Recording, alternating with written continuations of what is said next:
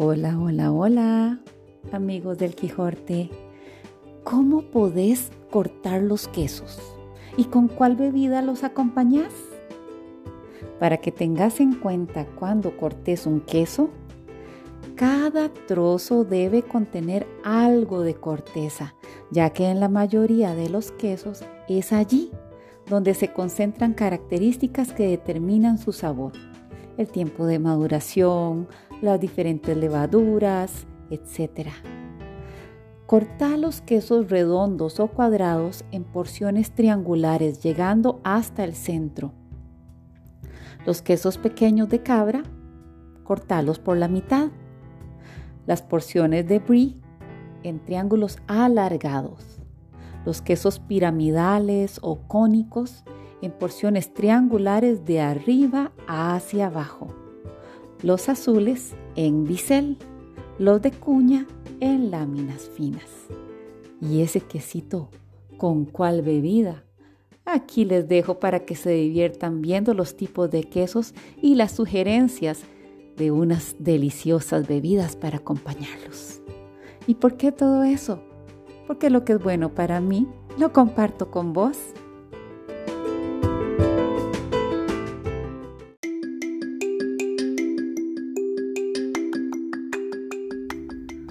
Hola, hola, hola amigos del Quijote, aquí Angie.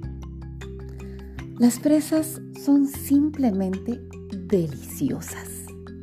En pasteles, postres, ensaladas de frutas. Mm.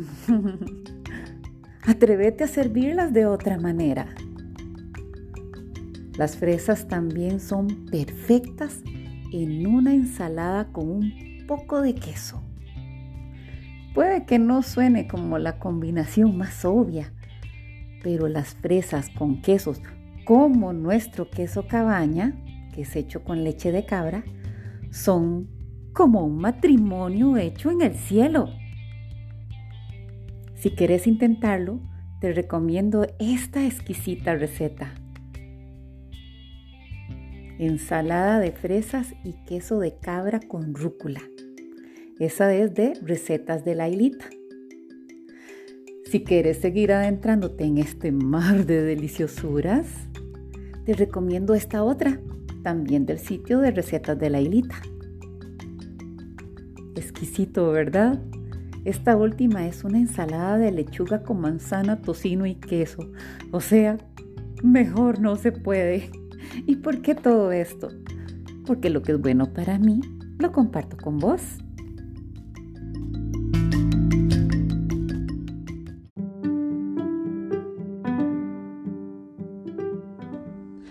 Hola, hola, hola amigos del Quijote, aquí Angie. Y les traigo un hermoso cuento corto, escrito por Pablo Rodríguez Prieto, desde Lima, Perú.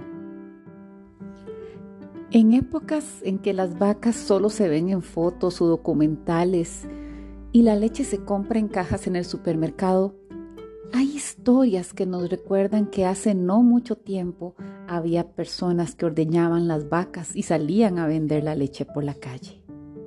Este cuento se llama Lechero. Caminábamos por las mañanas muy temprano, cuando empezaba a amanecer, junto a una cerca larga para llegar hasta el lugar donde el abuelo ordeñaba las vacas, que ya las había ordenado y las había amarrado junto a una larga canoa llena de cáscaras de plátano, que ellas comían gustosas mientras permitían que se les extrayera el maravilloso blanco líquido. Al llegar al lugar y antes de poder siquiera saludar, era recibido por un chorro de leche caliente que a propósito era arrojado directamente de la ubre por las manos expertas de mi abuelo, que sentado en una banquita pequeña ordeñaba. Y ya tenía llenos varios baldes con el fruto de su trabajo. El diálogo era breve. Yo tenía que recoger estos baldes para llevarlos a la casa, donde mi abuela ya me esperaba con las botellas limpias, escurriéndolas en una barbacoa de madera ubicada en la ventana de la cocina. Una taza de humeante mazamorra de granos tostados, al que llamábamos upe, esperaba por mí, mientras ella vertía la leche en los envases, que luego colocaría en una pequeña alforja para que yo pudiera transportarlas con comodidad. El recorrido era siempre el mismo desde hacía mucho tiempo. Primero, la casa del ingeniero, donde me esperaban con la puerta abierta y la linda sonrisa de una señora. Seguía la casa del doctor. Ahí había que tocar varias veces y nunca pude ver quién era el que me recibía las dos botellas, pues solamente aparecía una mano ancha y llena de pelos que de inmediato cerraba sin decir palabra alguna. Seguía el bar de don Eladio, en cuyo local siempre se escuchaba un bolero melancólico. Me recibía a las cuatro botellas una linda señorita con delantal rosado, siempre impecablemente limpio. Ella acariciaba mi cabeza, preguntaba por mi nombre y reía mostrando una fila de menudos dientes. La última botella la tenía que dejar en una casa de un segundo piso a la par del cine tropical y frente al bar de don Eladio.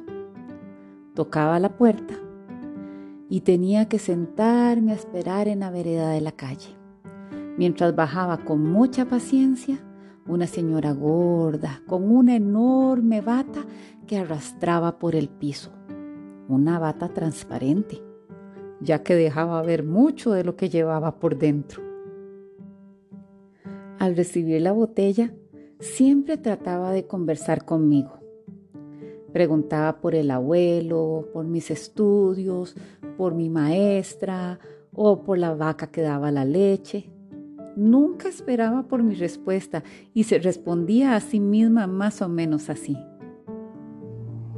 ¿Cómo está el abuelo? Bien. Qué bien, qué bien, dale mis saludos.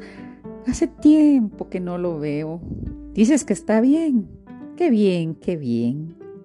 Daba la vuelta, se acomodaba en la estrecha escalera que la conducía al segundo piso y me pedía que le cerrara la puerta y cuando yo lo hacía gritaba con voz ronca, ¡Gracias!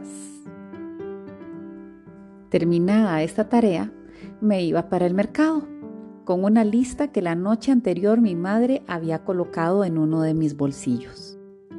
Mi alforja, libre del peso de las botellas, se volvía a llenar, ahora con papas, cebollas y tomates que siempre me recordaban traerlos sin apretarlos para que llegaran enteros. El paso por el carnicero era lo más desagradable que debía ser. El olor que emanaba de ese lugar me causaba dolor de cabeza y solo me limitaba a recoger un paquete que ya estaba listo todos los días, incluyendo los domingos y feriados, con lluvia o sin lluvia, como solía decir el abuelo. De ahí pasaba a la bodega para comprar arroz, frijoles, fideos, sal, azúcar, condimentos. ¿Cuáles condimentos? Me preguntaban. No sé. Aquí dice condimentos, les respondía. Finalmente, con las bolsas llenas, me dirigía a la zona de los ponches. Unas veces era ponche con jugo de naranjas, otras veces con masato. Masato es chicha de yuca caliente y rara vez ponche solo. El sonido del batido a mano del ponche retumbaba por todo el mercado y solo era superado por la voz que desde unos parlantes anunciaba las ofertas de tal o cual puesto o porque saludaban a alguien por su cumpleaños. Este es el cuento corto Lechero, escrito por Pablo Rodríguez Prieto, de Lima, Perú. Aquí unas palabras de él que me gustaron mucho y las quise agregar. Dice Pablo Rodríguez, soy un convencido de que la lectura hace que los seres humanos seamos empáticos, con lo que se puede lograr un mundo más amigable y menos conflictivo. Sueño con un mundo mejor que el que tenemos hoy. ¿Y por qué les cuento todo esto? Porque lo que es bueno para mí lo comparto con vos.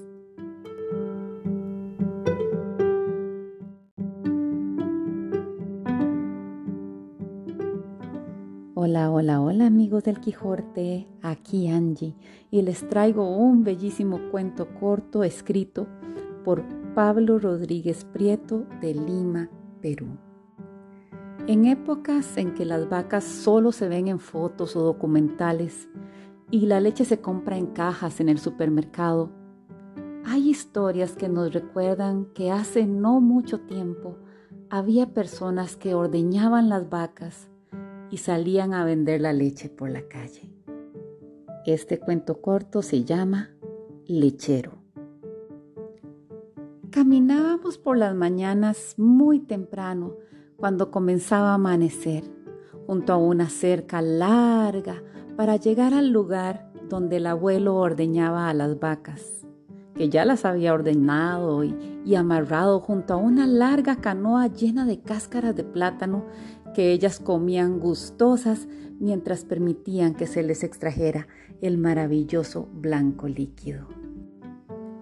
Al llegar al lugar y antes de poder siquiera saludar, era recibido por un chorro de leche caliente, que a propósito era arrojado directamente de la ubre por las manos expertas de mi abuelo, que sentado en una banquita pequeña ordeñaba y ya tenía varios baldes con el fruto de su trabajo.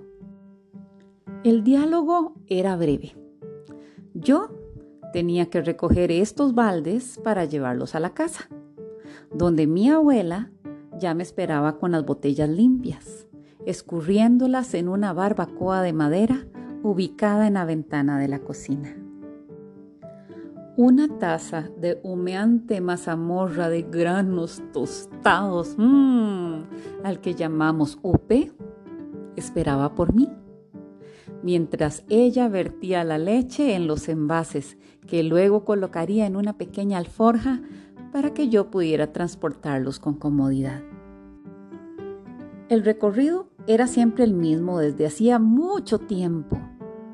Primero, la casa del ingeniero donde me esperaban con la puerta abierta y la linda sonrisa de una señora. Seguía la casa del doctor.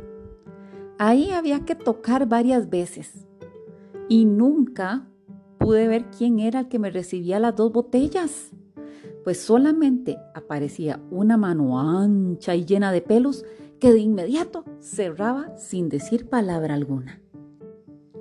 Seguía el bar de don Eladio, en cuyo local siempre se escuchaba un bolero melancólico. Me recibía las cuatro botellas una linda señorita, con delantal rosado, siempre impecablemente limpio. Ella acariciaba mi cabeza, preguntaba por mi nombre y reía mostrando una fila de menudos dientes. La última botella la tenía que dejar en una casa de un segundo piso a la par del cine tropical y frente al bar de don Eladio. Tocaba la puerta y tenía que sentarme a esperar en la vereda de la calle, mientras bajaba con mucha paciencia una señora gorda con una enorme bata que arrastraba por el piso, una bata transparente ya que dejaba ver mucho de lo que llevaba por dentro. Al recibir la botella siempre trataba de conversar conmigo. Preguntaba por el abuelo, por mis estudios, por mi maestra o por la vaca que daba la leche. Nunca esperaba por mi respuesta y se respondía a sí misma más o menos así. ¿Cómo está el abuelo? Bien, Qué bien, qué bien. Dale mis saludos. Hace tiempo que no lo veo. Dices que está bien. Qué bien, qué bien. Daba la vuelta. Se acomodaba en la estrecha escalera que conducía al segundo piso y me pedía que le cerrara la puerta. Y cuando yo lo hacía gritaba con voz ronca. Gracias. Terminada esta tarea, me iba para el mercado con una lista que la noche anterior mi madre había colocado en uno de mis bolsillos. Mi alforja, libre ya del peso de las botellas, se volvía a llenar, ahora con papas, cebollas y tomates que siempre me recordaban traerlos sin apretarlos para que llegaran enteros. El paso por el carnicero era lo más desagradable que tenía que hacer. El olor que emanaba de ese lugar ¡ah! me causaba dolor de cabeza y solo me limitaba a recoger un paquete que ya estaba listo todos los días, incluyendo los domingos y feriados, con lluvia o sin lluvia, como solía decir el abuelo. De ahí pasaba a la bodega para comprar arroz, frijoles, fideos, sal, azúcar, condimentos. ¿Cuáles condimentos? me preguntaban. No sé. Aquí dice condimentos, les respondía. Finalmente, con las bolsas llenas, me dirigía a la zona de los ponches. Unas veces era ponche con jugo de naranjas, otras veces con masato caliente, que es chicha de yuca, y rara vez ponche solo. El sonido del batido a mano del ponche retumbaba por todo el mercado y solo era superado por la voz que desde unos parlantes anunciaba las ofertas de tal o cual puesto o porque saludaban a alguien por su cumpleaños. Este es el cuento corto Lechero, escrito por Pablo Rodríguez Prieto, de Lima, Perú. Voy a agregar unas palabras de él muy bonitas y que quiero compartirlas con ustedes. Dice Pablo, soy un convencido que la lectura hace que los seres humanos seamos empáticos, con lo que se puede lograr un mundo más amigable y menos conflictivo. Sueño con un mundo mejor que el que tenemos hoy. ¿Y por qué les digo todo esto? Porque lo que es bueno para mí lo comparto con vos.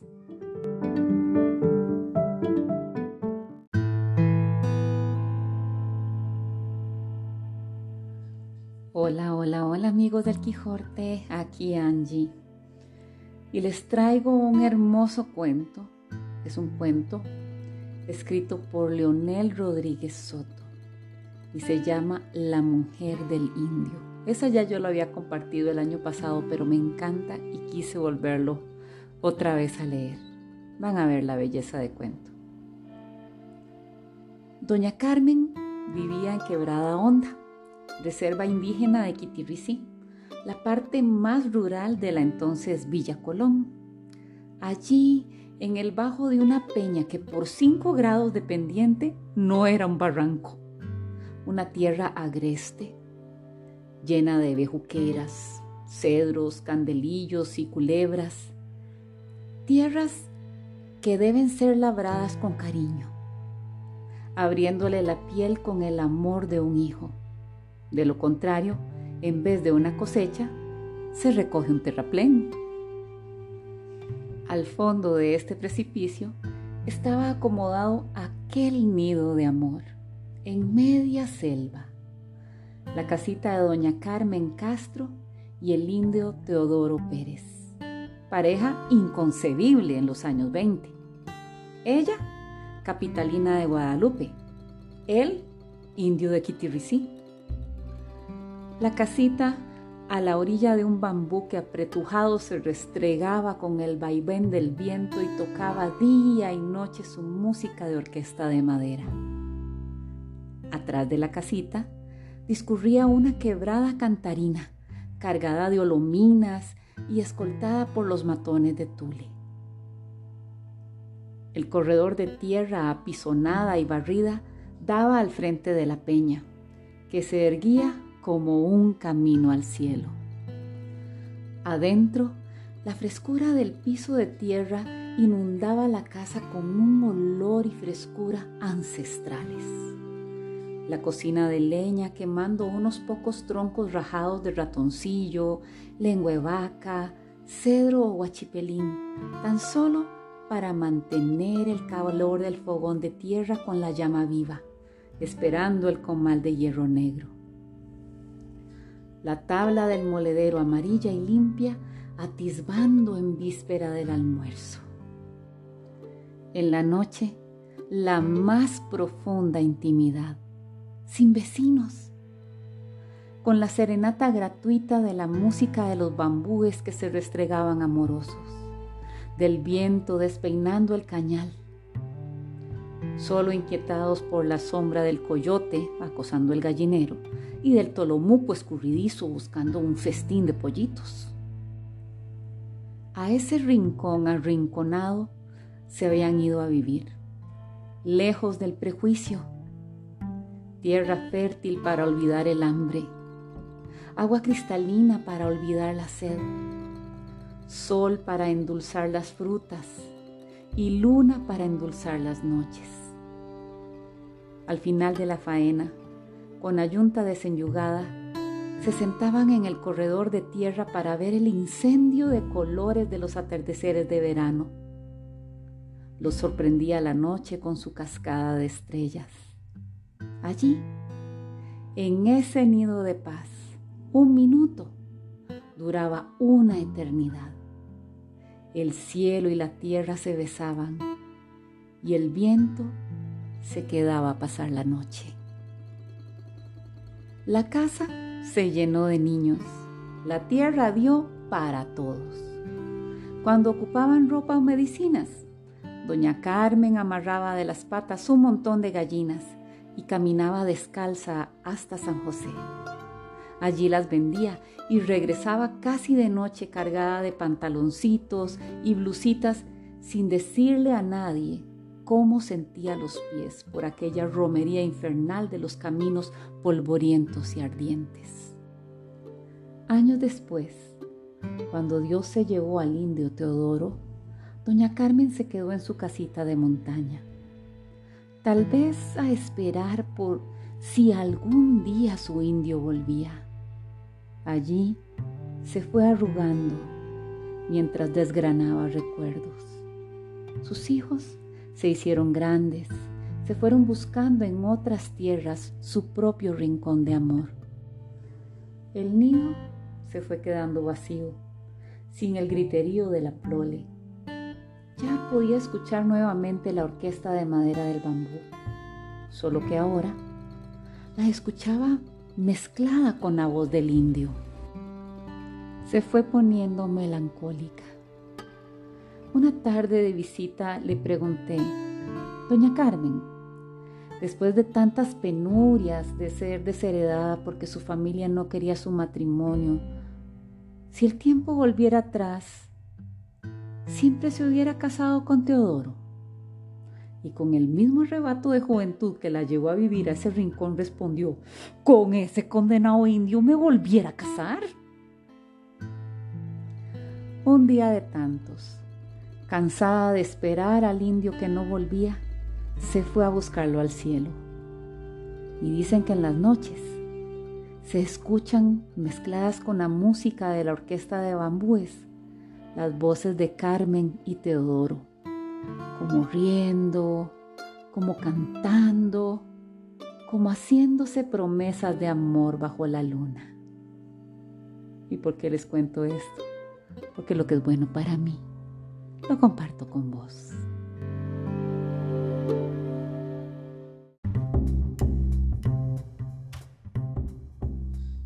Hola, hola, hola amigos del Quijote, aquí Angie con una nueva receta, pancito de avena con queso mozzarella. Mm. Eso lo obtuve de recetaslily.com.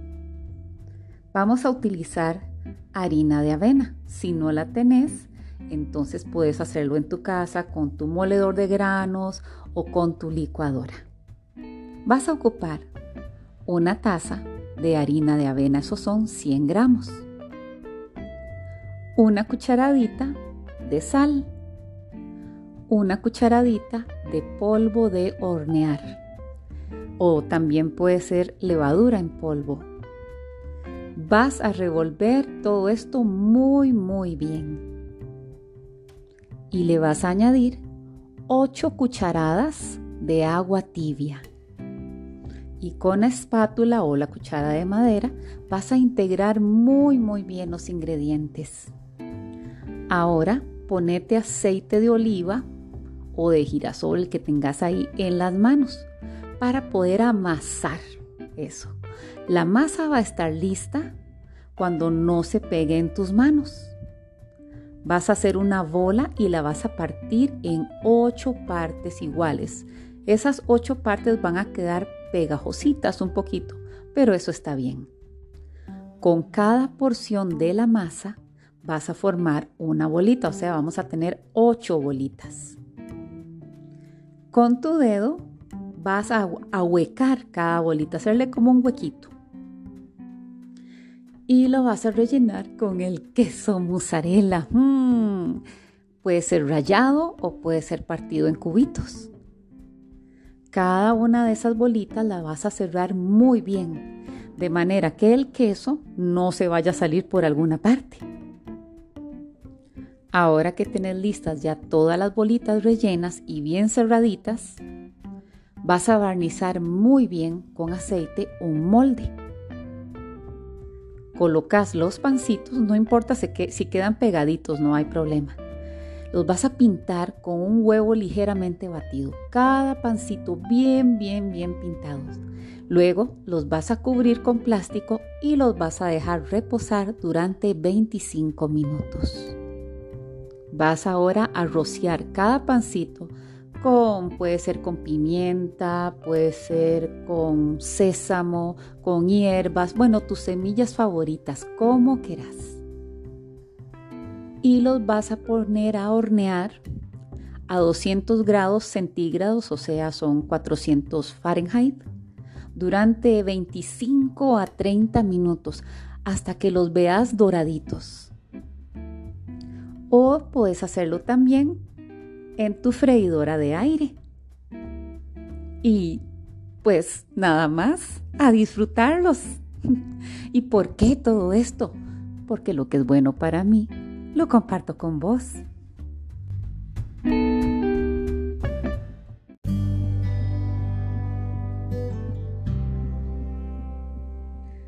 Hola, hola, hola amigos del Quijote.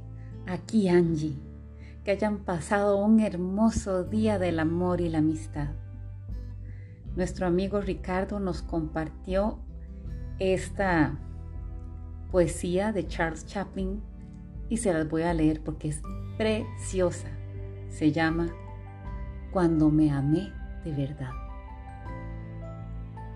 Cuando me amé de verdad, comprendí que en cualquier circunstancia yo estaba en el lugar correcto y en el momento preciso. Y entonces pude relajarme. Hoy sé que eso tiene nombre, autoestima. Cuando me amé de verdad, pude percibir que mi angustia y mi sufrimiento emocional no son sino señales de que voy contra mis propias verdades Hoy sé que eso es autenticidad. Cuando me amé de verdad, dejé de desear que mi vida fuera diferente y comencé a ver que todo lo que acontece contribuye a mi crecimiento. Hoy sé que eso se llama madurez. Cuando me amé de verdad, comencé a comprender ¿Por qué es ofensivo tratar de forzar una situación o a una persona solo para alcanzar aquello que deseo? Aún sabiendo que no es el momento o que la persona, tal vez yo mismo, no está preparada. Hoy sé que el nombre de eso es respeto. Cuando me amé de verdad, comencé a librarme de todo lo que no fuese saludable personas y situaciones, todo y cualquier cosa que me empujara hacia abajo. Al principio mi razón llamó egoísmo a esa actitud. Hoy sé que se llama amor hacia uno mismo. Cuando me amé de verdad, dejé de preocuparme por no tener tiempo libre y desistí de hacer grandes planes, abandoné los megaproyectos del futuro.